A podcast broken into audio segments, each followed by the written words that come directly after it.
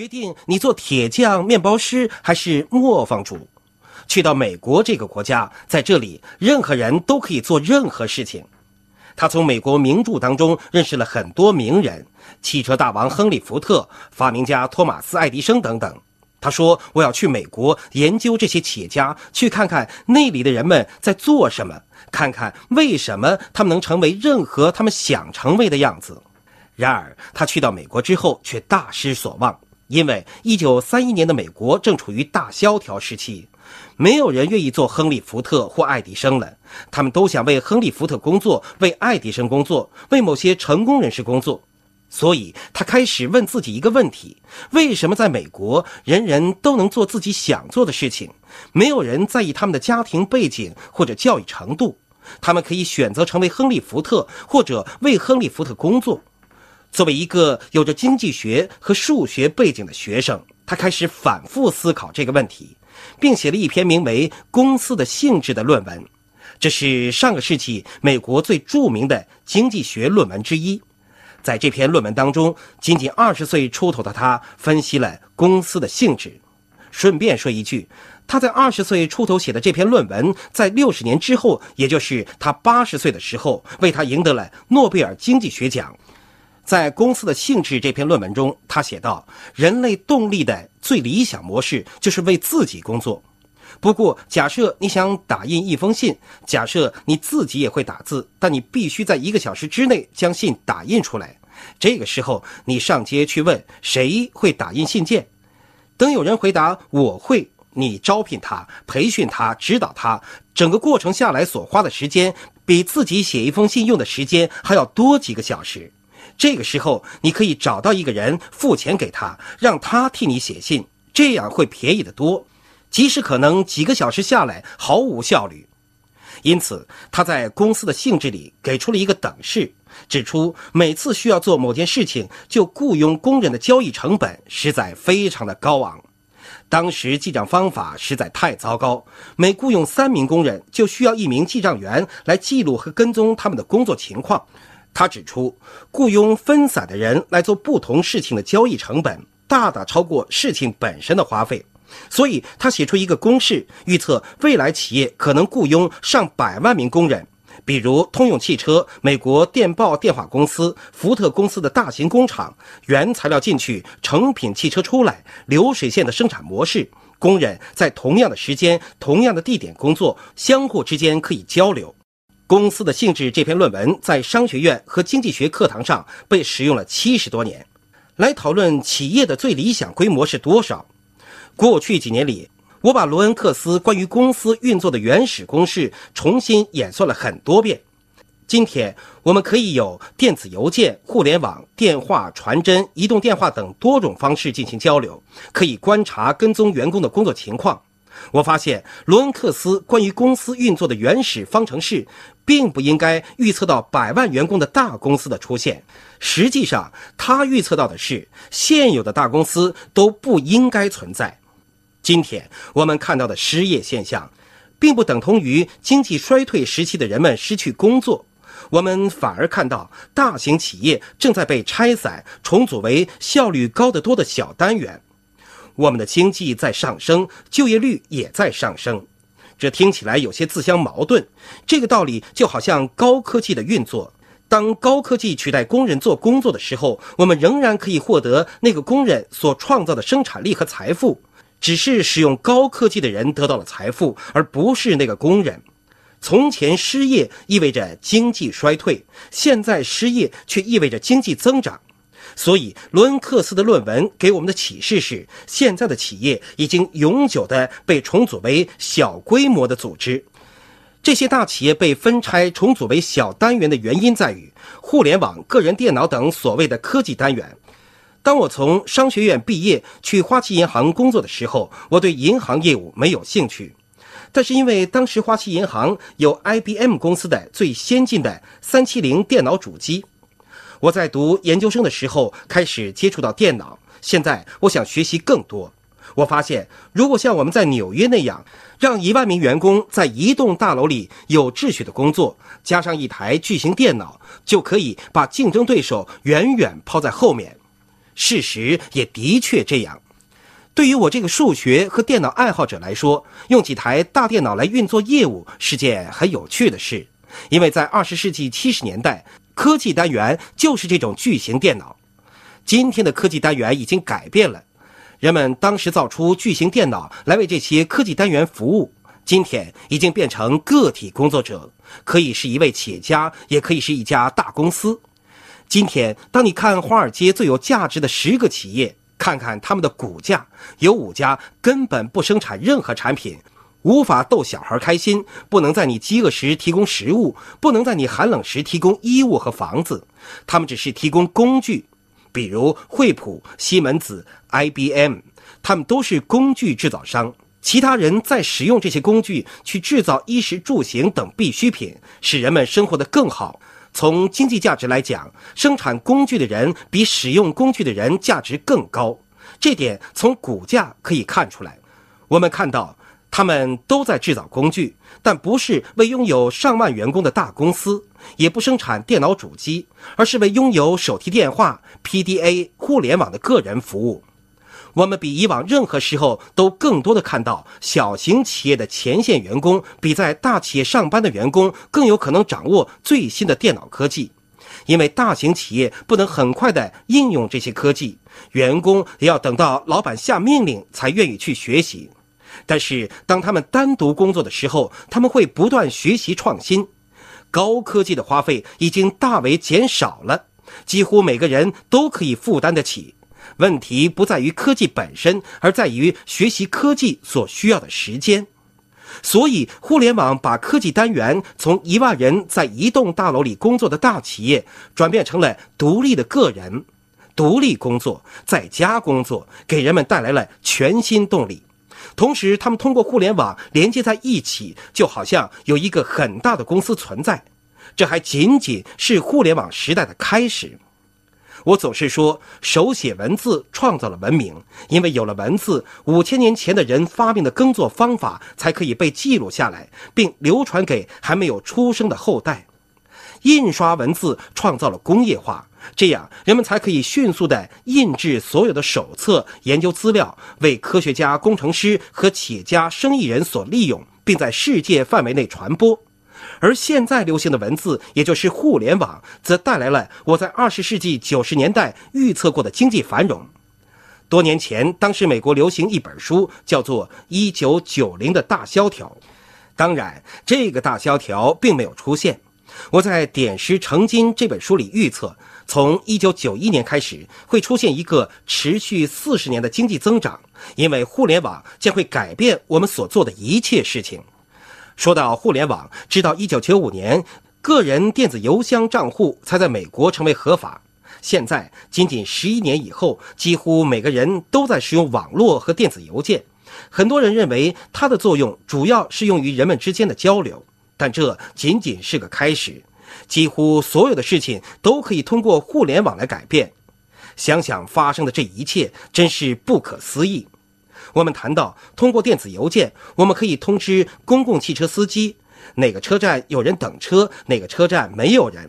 仅仅这样就能使公共交通的效率提高两到三倍。电子公交站牌提示人们下一辆车什么时候到站，让你可以根据时间来决定是否要去买咖啡。还有越来越多的小事情的效率都成倍提高，比如地铁、高速公路。网络可以告诉人们走哪条路更便捷，而这还仅仅是开始。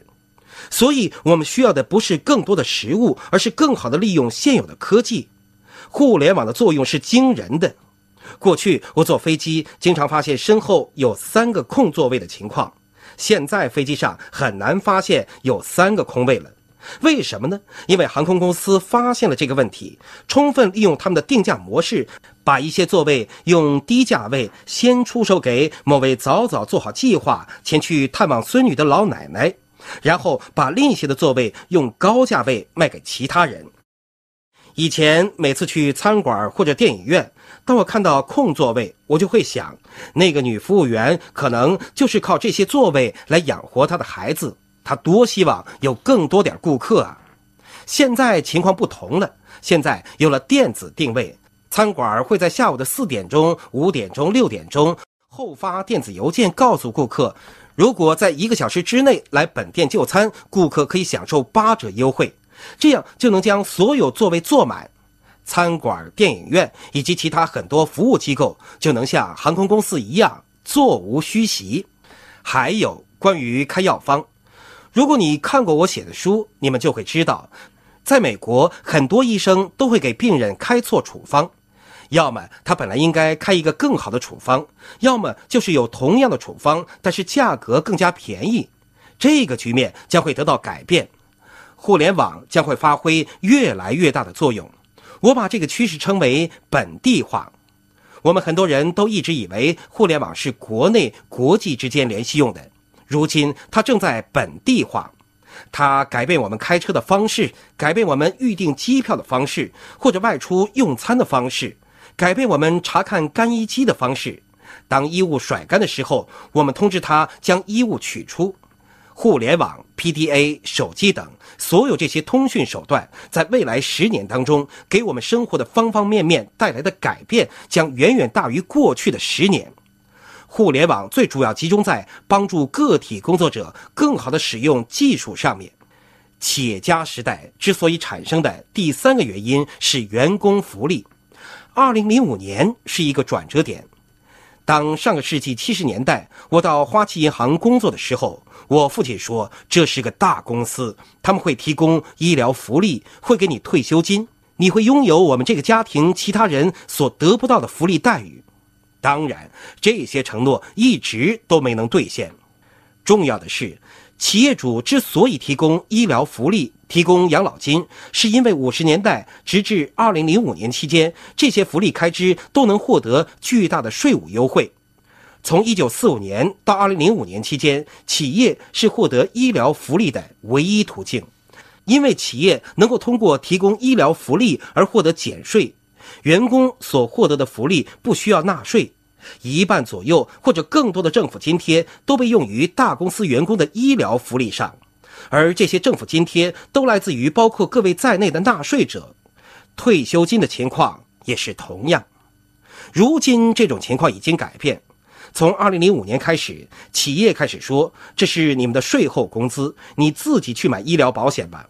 现金的保险费是基于你的健康状况和体重，所以你可以自己做出选择。这样一来，你就更有动力去保持身体健康，投身于健康革命中。从2005年以来，州政府需要帮助那些因为身体不健康而被企业拒之门外的求助者，所以在过去一年当中，员工的福利发生了巨大变化。现在，你可以靠自己而获得比在大公司更好的医疗福利。同样，退休模式也发生了重大的变革。你不用通过为企业工作而获得退休保险，个人退休账户现在可以接受自我雇佣，以便创造机会均等。如今你为自己工作，也能享受以前只在大公司才能获得的退休金和医疗福利。所有这些因素带来了巨大的财富民主化进程，因为它让人们自由创业，他们自己决定工作的多少和赚钱的多少。企业家时代出现的第四个原因远比钱重要，那就是生活方式。每个人都想赚很多钱，或者赚多一点钱。然而，他们真正想要的并不是更多的钱，而是能摆脱在孩子生日那天本应该早点回家庆祝，却不得不留在公司加班的沮丧，或者是在周末本来和家人计划好出去游玩，却被老板的一个电话召回办公室的无奈。他们都认为多一点钱能帮助他们改变生活中的一些现状，但是他们真正想改变的是生活方式。当我二十一岁那年，我从大学毕业，还没有上研究生。我和两个兄弟为我们的父亲工作了一年。我们三个男孩子在我父亲的那个仅有十二人规模、生产床单的小厂里工作。我讨厌这份工作，我说我一定要离开这里，我实在受不了了。我哥哥也说我要离开这里。后来他上了法学院，为了摆脱那个鬼地方，我们每个人都考上了研究生。现在回想起来，在那个鬼地方的几个月，却绝对是我人生当中最快乐的时光之一。因为我也有三个儿子，我一直想方设法和他们一起做点什么，增进我们之间的感情。与我的父亲一同工作，看着他的职业道德、如何待人处事等等，给了我们很多吃饭时候的话题。我不会草草把饭吃完就算，而是会问爸爸：“你是怎么处理这些事儿的？”然后我把这些经历告诉兄弟们。渐渐的，这个小家族企业中发生的小冲突和微妙变化，成了我们餐桌上的话题。更重要的是，它让我们更加互相关爱、互相理解、互相交流，让我们在共同相处的日子里建立更加深厚的感情，紧紧相连。回首那段我不得不走出来的时光，对我父亲来说，这却是一段美好的日子。我的父亲已经过世多年，但是我很感激，在那几年里，我父亲能有机会和三个儿子一起工作。而在今天的世界里，我意识到自己也许没有机会像父亲那样了。我让孩子们做他们想做的事情，但是我在内心里却希望自己能和他们像成年人一样一起工作。这就是当初人们来到这个地方建立这个伟大国家的最终回报和理由。他们都是家族企业家，拥有自己的农庄、自己的生意。他们的孩子们亲眼看着父母们每天去实际行动，而不是说说而已。这就是这个世纪刚刚开始的企业家时代最激愤人心的地方，因为你给予伴侣和子女的不仅仅是金钱，更重要的是你带给他们的价值观。让他们看到你如何对待你的事业，让他们看到你每天所做的事，然后从中学习。不管你是一个多么优秀的人，当孩子们在看着你的时候，你一定能做得更好。我认为自己已经够和气友善，但是当我和孩子们在一起时，我会对他人更加友好，因为我想让他们长大之后同样的待人超级友好，形成正确的世界观。当我们和亲密的家人在一起时，我们都会成为更好的人。所以，二十一世纪就这样被认为是企业家的时代。各位，今天来到这里，共同庆祝自由企业的伟大成功，共同回顾这个国家的自由企业精神和家族企业的根源。如果你刚刚开始做这个生意，这是你的第一次聚会，你开始学习如何做好这个生意。今天你们在这里也许很兴奋，你们都准备设立目标，但是让我们停下来想想：假设我们已经实现了这些财务目标，现在你有钱也有时间，接下来想做什么呢？你肯定会想花更多的时间和自己所爱的人在一起。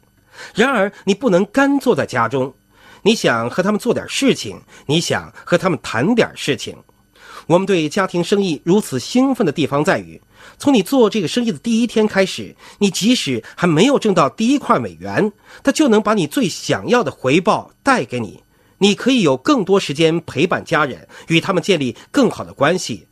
哪怕你的妻儿只是每天看着你做一份兼职而已。这成为推动企业家时代的最终动力。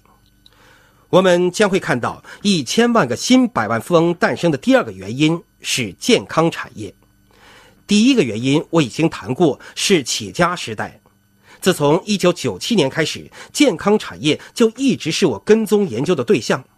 当时妻子对我说：“保罗，我们最近花了上万美元买这些新玩意儿，看来这是一个不错的生意机会呀。”他这么说是因为我当时正想聘请一个私人教练。当时我快到四十岁了，想要请一个私人教练。这听起来似乎有点可笑。我是一个大学教授而已，电影明星才会有私人教练，运动员才有私人教练，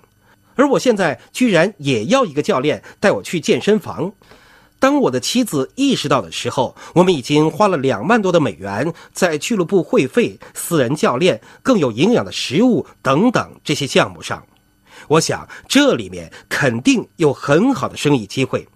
我相信保健行业已经是一个价值百亿的产业。二零零零年，我写第一本书的时候，保健行业的产值已经超过两千亿。我预计在十年以后，它将发展到万亿美元的规模。我很高兴地告诉大家，在五年之后的今天，健康产业的产值已经达到了五千亿，正向一万亿迈进。健康产业主要包括营养食品、减肥、美容、家庭护理。它的迅猛发展当然是由婴儿潮一代人所推动的。亲爱的朋友，想获得更多的成功经验吗？请关注微信公众号“炫色安利微商旗舰店”，我们将为想成功的你提供更多的精彩信息。炫色安利微商旗舰店等你哦！